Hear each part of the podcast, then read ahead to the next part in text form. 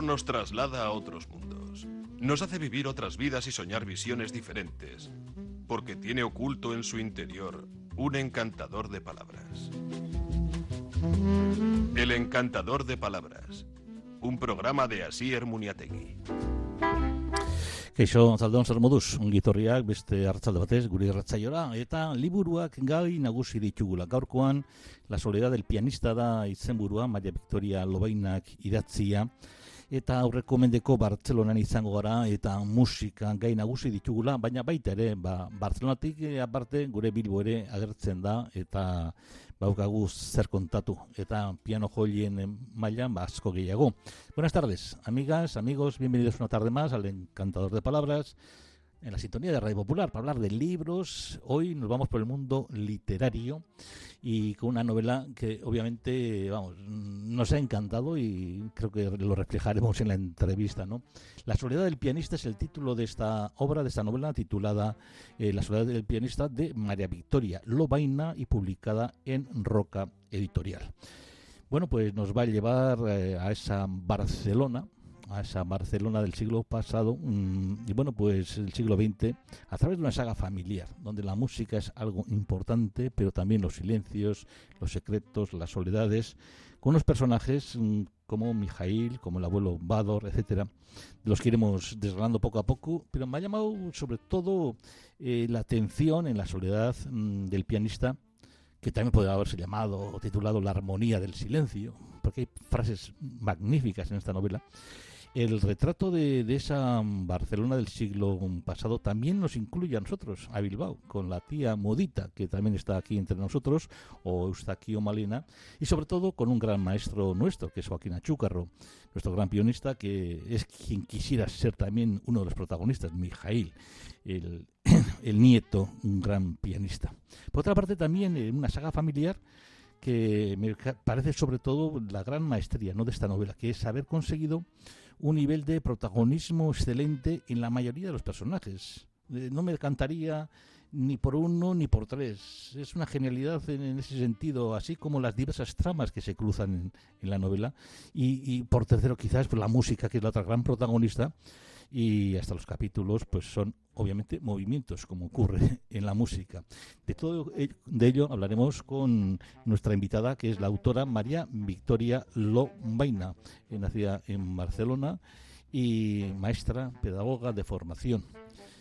Bueno, tiene varias, varios premios literarios también en, en su carrera hay que decir que uno de los temas también que me ha llamado mucho la atención ha sido el tema pedagógico, el de la enseñanza, que me parece que es primordial. Y sobre todo cuando son minusvalías, como los sordomudos, que también tienen un papel muy importante y también eh, una, una, escuela eh, ahí en Barcelona para, para la ayuda de, de estas personas.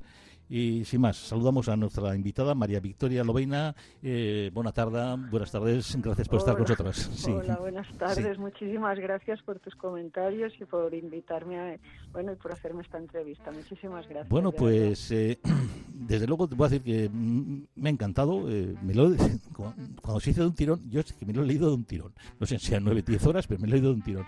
me ha encantado porque engancha desde el principio y si te parece, vamos con, con la saga familiar, ¿no? Vamos, hay un árbol genealógico al comienzo del libro de la familia Carreras Pascal.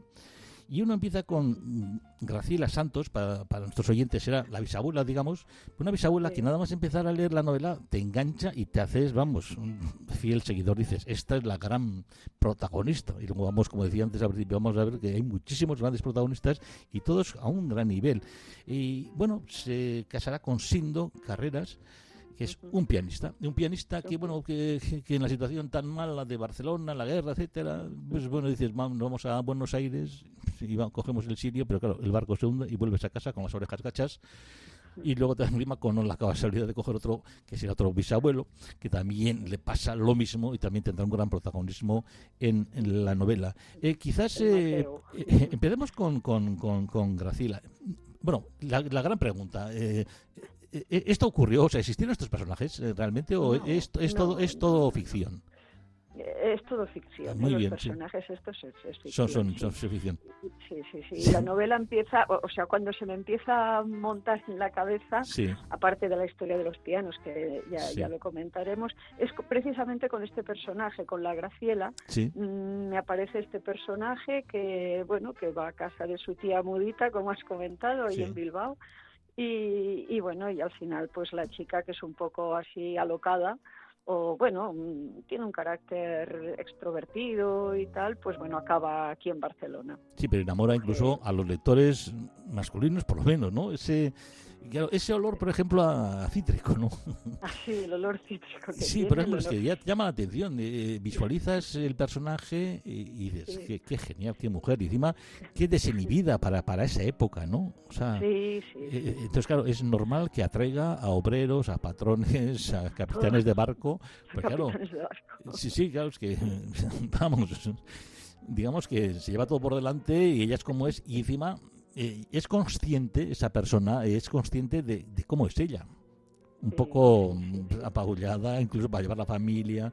Eh, se casará y se casará en la casa de su suegra, pues andará como, bueno, pues se trajeron al mundo y la, suegra, pues. En paños menores. En paños menores. y la otra estará con el rosario diciendo, pero hija, ¿por dónde vas? Por la vida, ¿no? Entonces, claro, en, en 1900 una mujer así, claro, ya estás poniendo un personaje muy, muy no sé, muy distinto, ¿no? Muy femenino. Un poco, estrambótico. Y bueno, y esta mujer es una de las dos mujeres de la novela pues que, que cambiará el rumbo de la historia de, la, de, la familia, ¿no? Ella y, otra más. Luego hablaremos de Elvira también, que, que es otra de las...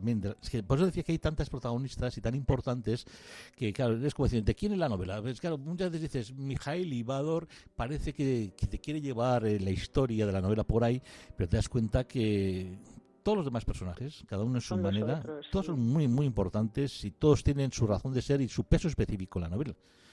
Y luego que también tienes la, la, la, maravillosa habilidad de llevarnos enganchados todo el rato mm, sin saber el por qué. ¿no? El porqué de las actuaciones de cada persona, por qué la vida les ha llevado por, por esos mm, derroteros.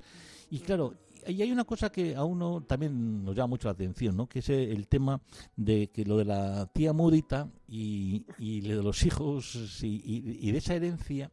Es decir, también yo tengo unos vecinos en ese sentido que, que, han heredado, eh, digamos, esa, minusvalía, ¿no? Entonces dices, eh, en aquel tiempo eh, existían esa, esa esos estudios, esos esos centros con, con la señora Rovira, por ejemplo, que hacían. Sí, sí, sí, sí, esto es era, histórico. sí. sí, sí, sí, es lo, bueno, me, sorprendió, la, encontré casi que por casualidad, la señora Rovira esta.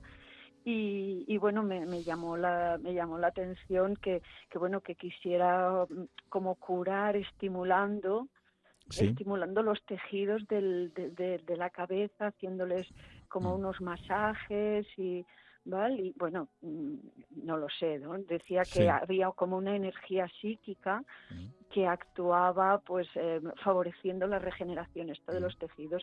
Y bueno mm, esto era mm, estaba como en los habían los museos pedagógicos se llamaban que empezaron en Madrid bueno con la intención de la renovación pedagógica no y la intención pues de, que vinieran profesores extranjeros para bueno pues para hablar para tratar temas pedagógicos. Y después estos estos eh, museos se hicieron algunos aquí en en Barcelona. Y, y, en uno de ellos pues estaba la, la señora esta la señora la señora Rovira. ¿eh? lo que querían era esto la renovación pedagógica fomentar la formación de los de los docentes y hacer intercambios profesionales pues con otros con otros países. Y bueno y está esta esta esta señora que me pareció como algo como muy genial. Y, y, bueno, y por ahí de, de mira, me, me, me, vino de gusto de, de que apareciese en, la, en la novela. Oímos aquí Chopin. Chopin, Chopin es todos los grandes protagonistas, la música también, eh, decía, es que bueno, también tendremos opción también para escuchar luego, si tenemos tiempo, claro, de Luna, de Beethoven también, que es otro de los protagonistas, que está, y Schumann, y hay, hay muchísima, la música son, en vez de capítulos, son movimientos, como, como, como las partituras eh, musicales. Eh, ¿De dónde te vino esa, esa inspiración de decir, bueno, que la música sea protagonista y es más, cada vez que interprete, cada vez que ensaye, eh, demuestre que su manera de sentirse consigo mismo se plasme en los dedos, en los acordes, en la interpretación musical de, de, de Chopin. ¿Y por qué Chopin?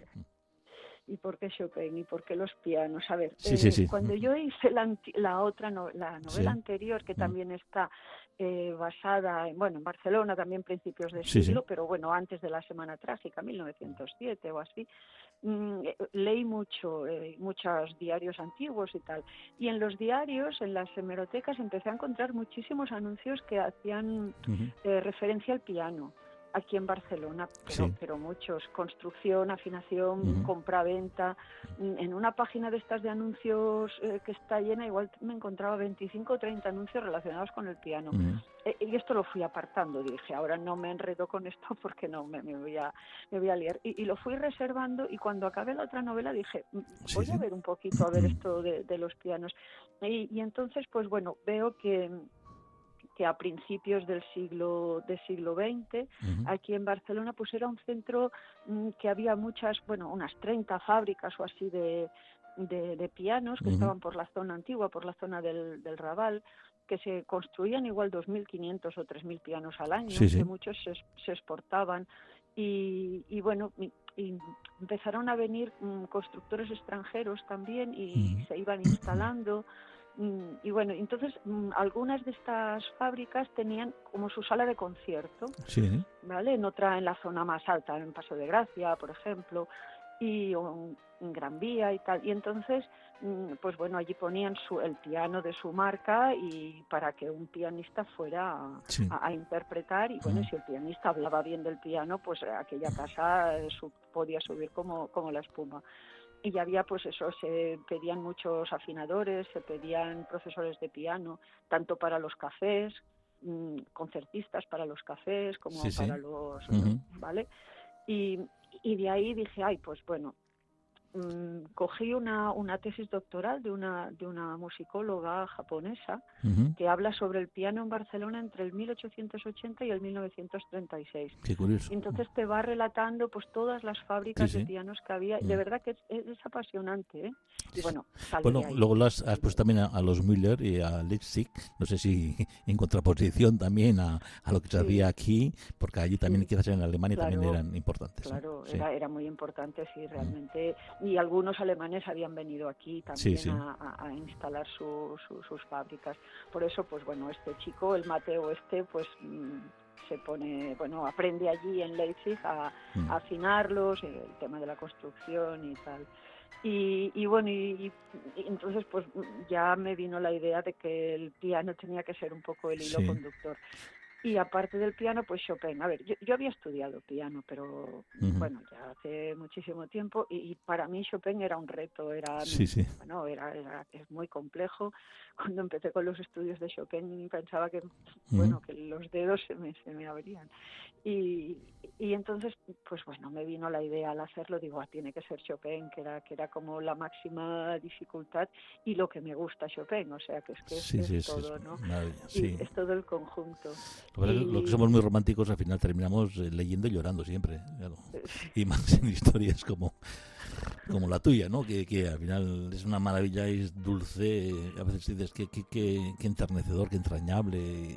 Desde el, desde el principio, eh, también, yo creo que también una, una gran magia en tu novela en el sentido de que eh, los olores, los sabores, el, ambiente, lo palpas con, con, la gente que grita los anuncios, eh, ah. incluso cuando dices, bueno, pues vamos a decir que el, bisabuelo, Sindro, y también otro que será bisabuelo, Mateo, son los que embarcan, creo que el barco se llama el Sirio, y, ahí se, sí. se, hunde, pero también se hunde con ellos una que era tiple, que era Lola Millanes. La Lola Millanes, que cantaba el barquillero, el do de la africana, etcétera. y era, era, era cierto esta Era cierto, ¿no? Era, sí. Sí, sí, sí, sí, Imagino que el Hotel Peninsular que está eh, y el cinematógrafo que era Beliograf, esos existirían en Barcelona en su momento. Sí, sí, sí, todo, todo. Mm, lo, que no existió son los personajes de, de, la novela, ¿no? Pero lo otro, todo, todo existió. Claro, también es que parece una curiosidad eh, que, que, que, pongas un personaje que para que nos entendamos es ese que está tocando el piano en las películas mudas, ¿no? ¿No? La gente va al cine, ve la película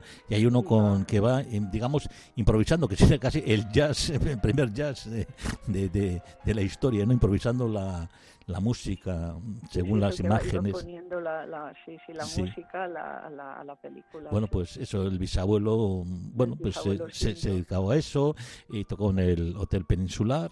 Allí le conocerá a la bisabuela. El, que... hotel, el hotel existe también, también. no sé si está, no, está en obras ahora o qué. Mm. Y bueno, buscando el hotel, que me interesaba tener un hotel, cuando lo vi me pareció precioso, porque tenía el piano, lo primero que vi del hotel en las fotografías eh, antiguas era el piano y dije, ay, pues este, este me lo quedo.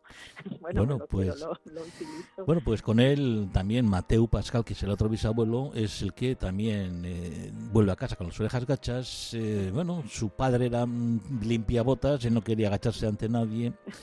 Y bueno, pues este personaje luego mm, va tomando cada vez más fuerza en la novela y va a ser uno de los grandes protagonistas en Mateo de, esta novela. Y luego tenemos pues a Elvira eh, y a Paulí, que es como otra historia dentro de la historia. y ahí también, eh, de alguna manera, las revoluciones, sobre todo de cuestiones laborales, el mundo obrero, eh, de la mujer, la igualdad, todo eso también coges, digamos, otra rama de la novela, para contar esa mm. parte de la historia de Barcelona de ese siglo, que también es muy importante. Sí, sí, sí, realmente es que era una época muy muy turbulenta de muchas pues esto, muchas luchas sociales, manifestaciones, reivindicaciones y tal. Y, y, el tema de los ateneos, de los ateneos culturales también, mm, que bueno, creo que eh, había había muchos y este bueno, este es uno que estaba céntrico en la calle del Carmen y, bueno, en fin, que se hacían allí pues cursos, excursiones. Mm, es como muy apasionante ver pues todo lo que hacían, pues esto en el 1914, 15, pues iban pues de Barcelona a Tarragona, por ejemplo, haciendo una excursión, montaban pues en un barco y venga, y un montón de gente para allí para pues esto para Tarragona o para otro lado. Pues, mm, muy bien tenían muchísima muchísima actividad. Y, y nada y bueno no sé, no sé qué más.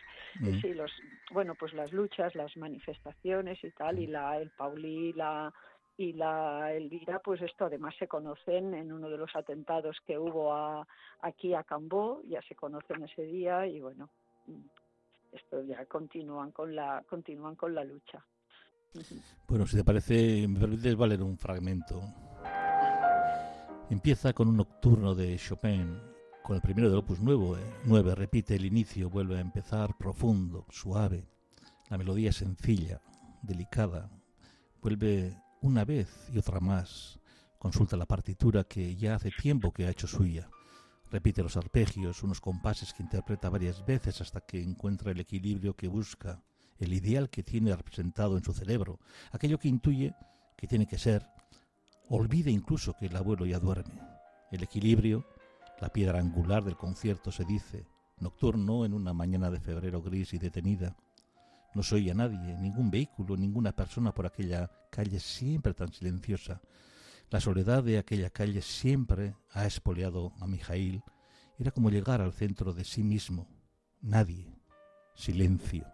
Un silencio que rompía al poco rato con las interpretaciones al piano.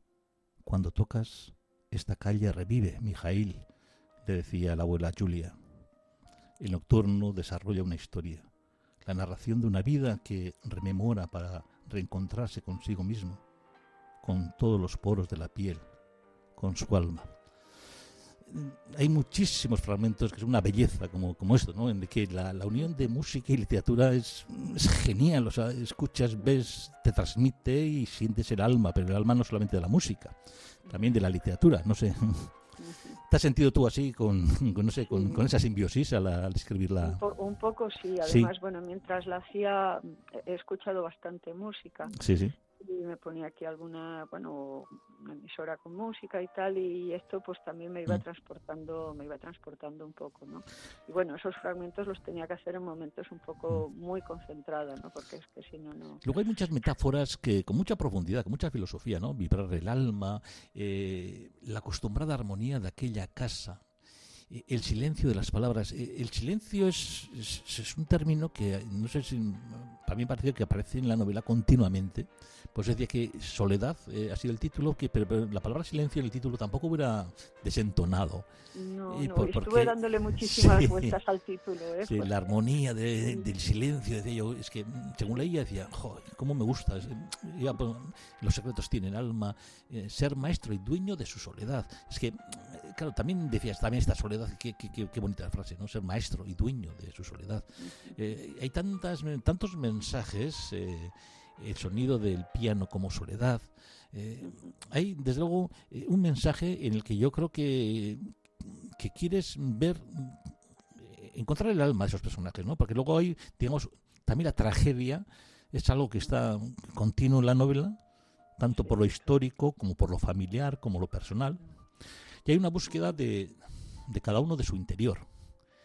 Y nuestro protagonista último, digamos, que es Mijael, que es el primero y el último protagonista donde termina la saga familiar, de alguna manera tiene una época llamada la fría, la, la helada, que es algo que, que sabe que existió, pero que lo tiene que encontrar en un término, un, nombre. un vacío. Un vacío, sí, exactamente. Un vacío de, de, de, su, de sus orígenes. De Radda, parece un nombre en Radda que hasta el final no, no sabremos quién es, pero bueno, se desarrolla en la novela y es muy bonito encontrar ese, ese nombre al final de la, de, la novela, ¿no?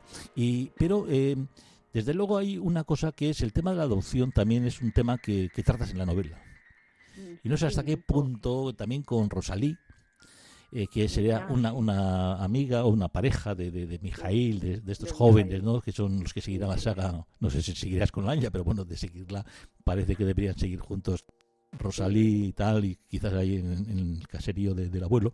Eh, y, con dos conceptos distintos de, digamos, a la hora de educar sobre la, adopción. Claro, porque a la chica, a la Rosalí, pues le han explicado todos sus orígenes de manera muy clara, de manera muy abierta, ¿no? Y lo que, lo que se sabe, porque en estos casos pues se sabe, todo, todo tiene su límite, pero a él no, ¿no? Es como que Mm, ha habido un miedo a explicar algo más o, no se le ha acabado de decir claramente, que igual no hay más tampoco que explicar, que igual no se sabe más, pero no se le ha dicho claramente. Yo creo que a eso a él le, le provoca el, el vacío, eh, o es, es, uno de los motivos, no le, se le han dicho claramente y él se, bueno, se mira en el espejo con Rosalie y entonces mm, la ve que a ella, pues eh, bueno, pues le ha dicho claramente lo del mercado, lo del sitio donde la encontraron, el, el, incluso que ha ido con sus padres a, a, visitar toda la, toda la zona. Eh, él no ha mm. ido. Yo, yo creo que, que ahí está la cosa y a él aún se le hace ese, ese vacío, se le hace como más profundo, pienso. Como mm, algunos que somos ya de, de, una edad y estamos ya en esa década de los 60 para arriba, recordamos, recordamos eh, obviamente esas escenas en las que, como en tu novela, la gente se casaba y luego seguido se iba a trabajar alguien le prestaba un vestido o lo que fuere, porque no había de quién ni cómo. y bueno, pues vale, pues nos casamos porque hay que casarse, y bueno, si es por la iglesia, pues vale, pues si nos obliga, bueno, pues habrá que hacerlo. Y luego nada, te quitas el traje prestado y bajas, bueno, pues la falda o te subes los pantalones o te, despliegas lo que has plegado y, te vas a trabajar, ¿no? Y que para muchos sería impensable, pero dices, no, no, eso fue así, lo hemos visto y lo hemos eh, oído y lo hemos escuchado en nuestras familias eh, y sobre todo pues en esa antes de la guerra civil y la posguerra, etcétera, todo eso, eh, y todo ese Barcelona también aparece, como no, en esto. Eh, hay frases luego, mm, como mensajes también, eh, aparte de, de, esa viva la revolución social de Juan Pablo y de Elvira, que, que a uno la anima también, ¿no? Dices, y, pero luego hay un personaje, Ackerman, Gerard Ackerman, que lo has traído también, que, que es importante en la novela, por muchos motivos que no podemos vamos, sacar, pero ¿Es cierto que la naturaleza determina el talento o no? ¿Cómo, cómo? La naturaleza determina ah. el talento. Es una frase que me llama la atención. Dices, Coño, sí, no, pero eh, claro, a la hora de... Porque claro, Mijail, Mijail también, en el caso, por ejemplo, de Mijail, el talento está ahí, pero uno no sabe si porque la presión de la madre, que desde niño ha visto un genio, y lo ha hecho tocar tanto el, el, piano. Que al final, eh, sí, sí. O, eh, bueno, o lo que él de pequeño, el contacto que pudo tener con el piano, eso también ha hecho ha hecho mella en él, no lo sé, es, es es un conjunto de es un conjunto de todo eh, y ahora el, el, mm. señor este pues bueno me resultó curioso que me apareciese porque este señor que apareció así casi de momento en el tren mm. el Tomás ay no Tobías Tobías Ackerman sí sí Tobías Tobías Ackerman sí se me, olvidan eh, los nombres ya sí, bueno, eh, el secreto, el secreto es otro de los temas que está ahí, claro, el secreto siempre, las cosas, no sé, también se oye que, que siempre llaman a tu puerta antes o después. Y aquí también, pues los secretos de alguna manera están durante mucho tiempo, pero bueno. Y luego de ahí veremos si hay odios, si, si de alguna manera, bueno, pues eso también se puede salvar, mm, si se pueden salvar las familias cuando ocurre una desgracia y esa desgracia se convierte en secreto. El secreto pues vuelve a llamar a la puerta. Y el egoísmo también, lo tratas continuamente ¿eh? del ser humano, ¿eh? de cada uno, porque al final vas descubriendo cada personaje y los que parecían tan buenos no eran tan buenos y los que parecían tan malos tampoco eran tan malos, ¿no? que también... ha, sido, muy ecuánime con todos tus personajes. O... La, la, humanidad, las personas somos así, ¿no? Ni tan, tan malos, ni tan... A ver, si es muy malo, muy malo, tampoco no te lo crees, ¿no? No, no, acaba de tener credibilidad. Y también muy bueno, pues bueno, bueno, hay personajes que sí, que son, que son buenos. Mm. Yo creo que en general son como buena, son como buena gente. Lo que pasa es que bueno. Mira, hay un momento en que Ackerman dice, eh, les dice, ustedes sí que son una familia, sin el lastre de la sangre. De la sangre, sí. Y, claro, lo, lo, he subrayado porque, claro, eh, a veces la sangre nos lleva, a, y claro, y muchas veces llegas al odio.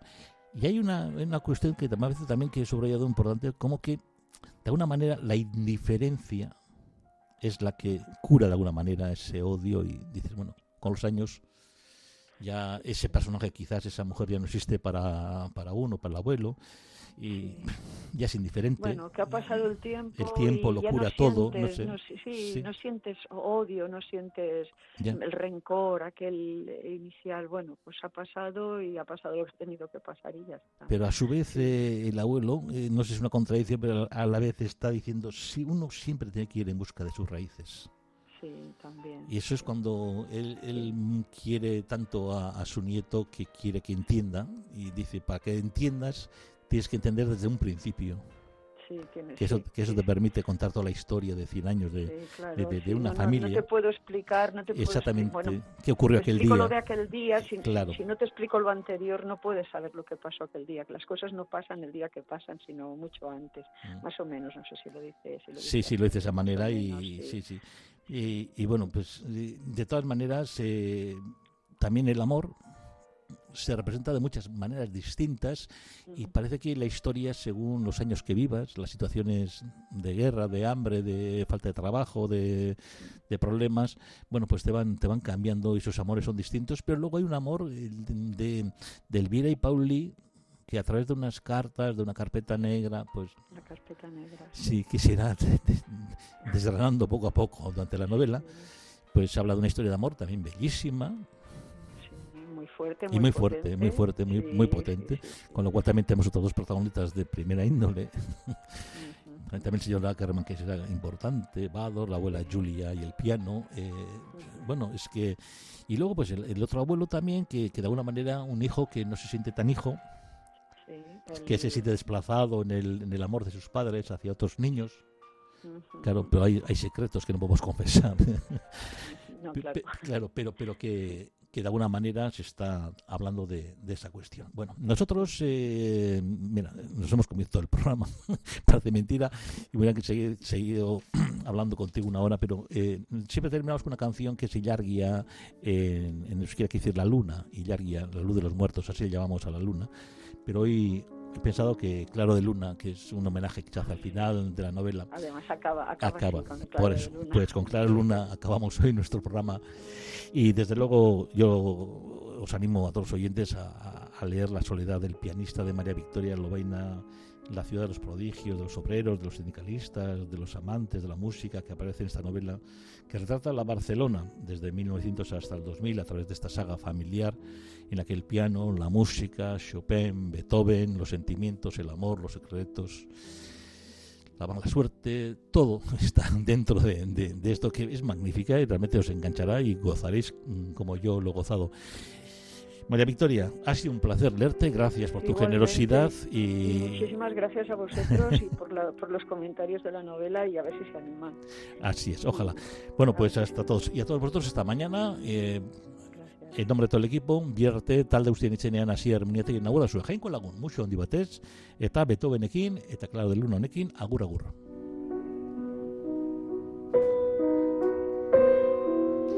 Eh, María Victoria, ¿estás ahí? Sí, sí, estoy ah. aquí, estoy aquí.